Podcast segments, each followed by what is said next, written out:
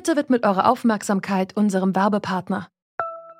Die Suche nach geeigneten Mitarbeitenden kann viel Zeit in Anspruch nehmen, muss sie aber nicht unbedingt, denn man kann sich helfen lassen.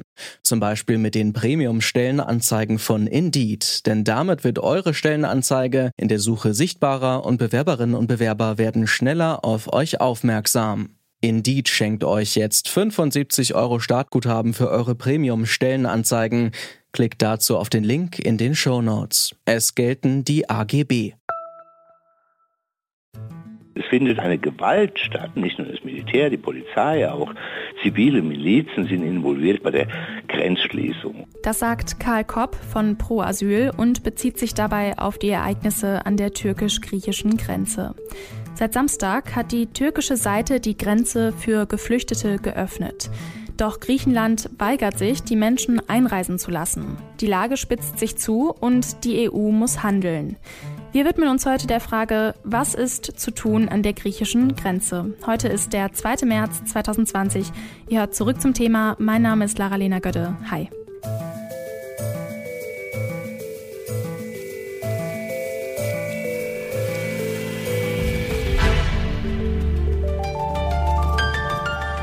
Zurück zum Thema. Am Samstag gibt der türkische Präsident die Öffnung der Grenze zu Griechenland offiziell bekannt. Das bedeutet, türkische Grenzbeamte werden niemanden am Versuch hindern, auf diesem Weg in die EU zu gelangen. Erdogan begründet den Entschluss mit der mangelnden Unterstützung seitens der EU, sowohl im Rahmen des EU-Türkei-Abkommens als auch im Syrien-Konflikt. Dieses Abkommen sicherte Ankara bis zu drei Milliarden Euro für die Versorgung Geflüchteter zu. Weiterhin sollen Syrerinnen und Syrer die Möglichkeit bekommen, aus der Türkei in die EU zu emigrieren. Laut Erdogan wurde diese Vereinbarung seitens der EU nicht eingehalten und deshalb mit der Grenzöffnung aufgekündigt. Etwa 13.000 Menschen harren laut UN momentan an der griechischen Grenze aus. Der türkische Staatssender TRT zeigt auf seinem arabischen Kanal Karten mit Fluchtwegen nach Europa. Der türkische Innenminister Süleyman Soylu schrieb auf Twitter, bis zum Sonntagmorgen gegen 10 Uhr Ortszeit hätten über 75.000 Migranten die Grenze passiert. Doch weder Athen noch Sofia haben eine entsprechend große Anzahl an Geflüchteten vermeldet. Währenddessen kündigte der griechische Staat an, Migranten mit aller Macht am Überqueren der Grenze zwischen der Türkei und Griechenland zu hindern. Polizisten geben Warnschüsse ab, sie setzen Tränengas und Blendgranaten ein. Inzwischen wird zum Grenzschutz auch das griechische Militär eingesetzt. Griechenland rief am Sonntag die höchste Alarmstufe für Polizei und Militär aus. Der Zeitung Die Welt liegt ein internes Dokument vor, in welchem die Grenzschutzorganisation Frontex von einer Massenmigration nach Griechenland warnt. Auch in den sozialen Medien werden Parallelen zu dem Jahr 2015 und der europäischen Asylkrise gezogen. Der Fraktionsvorsitzende der konservativen Europäischen Volkspartei Manfred Weber positioniert sich zur aktuellen Situation an der griechischen Grenze wie folgt.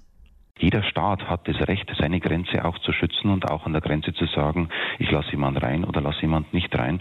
Und deswegen muss es äh, die Möglichkeit geben, dass wir das machen. Äh, wird jetzt in Griechenland durchgeführt. Ich unterstütze das voll. Die Grundbotschaft ist auch, dass sich das Jahr 2015, wo wir nicht wissen, wer kommt, wo wir nicht wissen, wer da an der Grenze steht, weil die Prüfung faktisch nicht mehr möglich ist, wird sich und darf sich nicht wiederholen. Karl Kopp von Pro Asyl widerspricht dem CSU-Politiker Weber. Er sagt ja, es ist vollkommen okay, dass man die Leute kollektiv zurückweist, weil es sind ja Massen und keine individuellen Schutzsuchenden. Ne? Er, baut da so eine neue Rechtskonstruktion auf, beruft sich auch auf ein Urteil des Europäischen Gerichtshofs für Menschenrechte kürzlich zu Spanien, aber ist völlig falsch gewickelt. Ne? Also rechtlich ist es so, dass es dass der Zurückweisungsschutz an den Grenzen weiterhin gilt. Es gilt weiterhin auch an der griechischen Landgrenze die Europäische Menschenrechtskonvention und die Flüchtlingskonvention. Ich habe Susanne Hess gefragt, ob das EU-Türkei-Abkommen damit geplatzt ist. Sie ist Professorin beim Institut für Kulturanthropologie und europäische Ethnologie an der Universität Göttingen. Naja, man muss einfach grundsätzlich sagen, das Abkommen war eigentlich schon lange vorher zum Scheitern verurteilt. Und natürlich ist jetzt der Schritt vom Herrn Erdogan und von der türkischen Regierung nun endgültig und offensichtlich das Abkommen zu brechen, was ja noch nie ein Abkommen war, sondern sich in der Tat besser als ein Deal bezeichnen lässt, eigentlich nur der, das i-Tüpfelchen darauf, dass das schon von Anfang an zum Scheitern verurteilt war. 18.000 Geflüchtete sind laut Erdogan auf dem Weg in die EU. Wie wird die EU auf weitere wachsende Flüchtlingszahlen reagieren? Irgendwie muss sie das ja tun. Bleiben wir mal Butter bei die Fische. Das ist eine massiv kleine Zahl im Verhältnis dazu, was sozusagen nicht nur die Türkei schuldet, sondern auch die ganzen regionalen Länder um den syrischen Krieg herum seit Jahren schultern. Es ist lang weit davon entfernt, zu einer Flüchtlingskrise zu werden. Es ist in der Tat eine absolute Krise für die Menschen vor Ort, die ähm, zur Verhandlungsmasse werden von autoritären Regimen und Potentaten. Aber das hat die EU sich selbst zu verschulden, die Herrn Erdogan mit dem sogenannten Deal eben eigentlich genau das in die Hand gelegt hat, sich von Erdogan und dem autoritären Regime der Türkei nämlich abhängig gemacht hat. Aber woher kommen denn dann diese Einschätzungen von Frontex, dass es da jetzt zu neuen großen Flüchtlingsströmen kommen wird? Ist das übertrieben? Das ist absolut weit übertrieben. Auf der anderen Seite haben wir natürlich in der Tat eine Situation im syrischen Krieg durch die Türkei, NATO-Partner Türkei mit ausgelöst, dass dort einige hunderttausend auf der Flucht sind. Aber wir sind weit davon entfernt, sozusagen, weil ja immer die Chimäre an die Wand gemalt wird. 2015 darf nicht wieder passieren.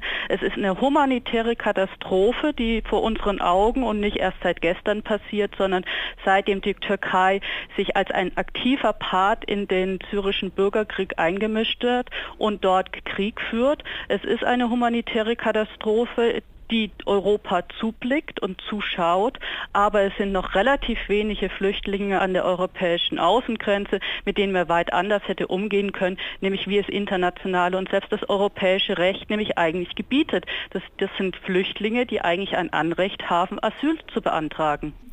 Die griechische Polizei geht an der türkischen Grenze unter anderem mit Wasserwerfern und Tränengas gegen Flüchtende vor, die aus der Türkei kommen. Was muss die EU jetzt tun, damit die Lage nicht weiter eskaliert? Was gibt es da für Handlungsmöglichkeiten?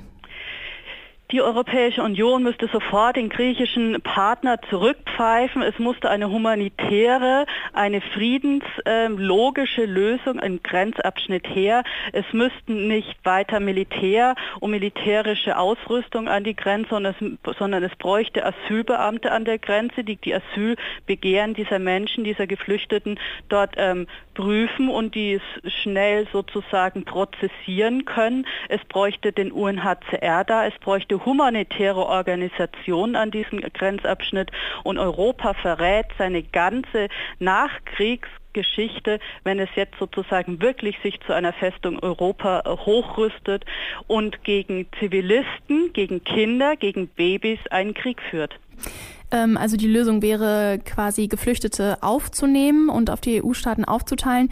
Ähm, nicht alle EU-Staaten sind allerdings dazu bereit, Geflüchtete aufzunehmen. Welche Möglichkeit hat die EU, auf solche Staaten Druck auszuüben?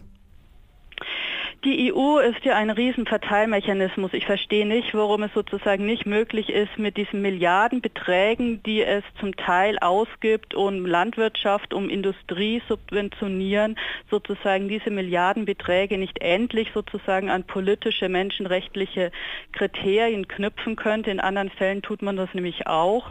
Also von daher hätte die EU, wenn sie wollen würde, hätte sie einen Spielraum und irgendwann ist vielleicht eben auch die rote Linie erreicht, dass man sagen muss, dieses Europa, was sich eben eine europäische Menschenrechtskarte gegeben hat, wird in Ungarn verraten, wird in anderen ähm, Euro osteuropäischen Ländern verraten, wird aber auch eben in Griechenland jetzt gerade äh, mit ähm, den Füßen getreten und es braucht ein Zurück zu, also es, ich hätte nicht glauben können, dass ich es mal sage, aber es braucht ein Zurück zu den Rechtssystemen, die immer noch eigentlich schwarz auf weiß ähm, geltend sind.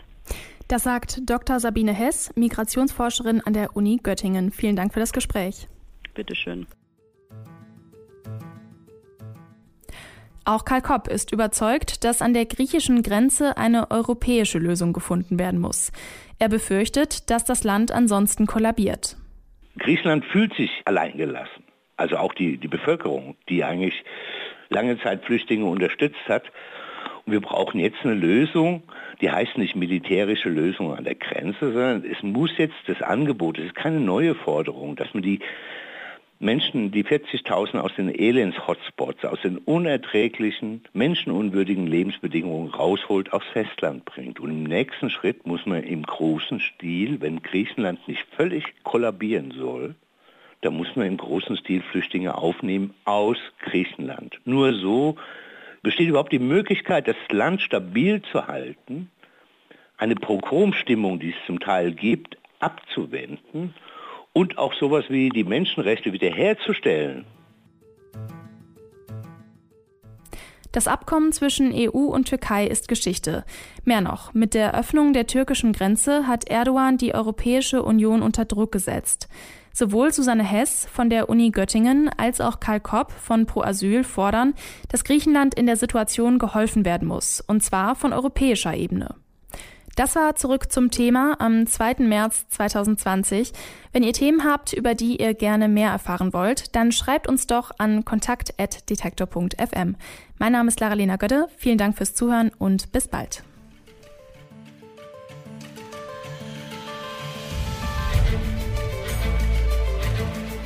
Zurück zum Thema vom Podcast Radio Detektor FM.